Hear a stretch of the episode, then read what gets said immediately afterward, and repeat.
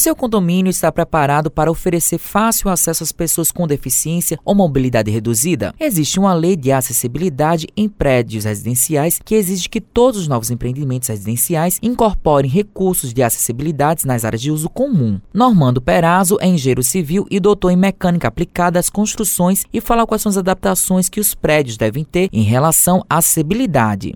Normalmente tem que ter rampas de acesso a cadeirante com as larguras convenientes, tem que com a inclinação conveniente, tem que ter normalmente aquele piso táctil para deficiente visual poder ter acesso também, tem que ter as portas e onde tiver acesso com a largura suficiente para passar uma cadeira, pelo menos de 80, 90 centímetros em diante, tem que ser essas coisas que facilitem a vida do pessoal que tem deficiência. Perazzo dá outras orientações. Primeira coisa, contratar um arquiteto bom, de qualidade, que esteja por dentro de tudo isso aí. Então é fundamental um arquiteto. Não adianta um síndico querer fazer da cabeça dele uma rampa de acesso. Para fazer essa rampa de acesso para cadeirante, tem que ter todos os critérios. Tem largura, tem inclinação, tem as curvas. Então, ele tem que contratar um arquiteto para fazer um projeto para acessibilidade no prédio antigo. Suelen Kaline é estudante de Ciências Sociais e mora em um prédio no bairro dos Bancários e conta sobre as dificuldades encontradas em seu condomínio. Aqui é até o quarto andar e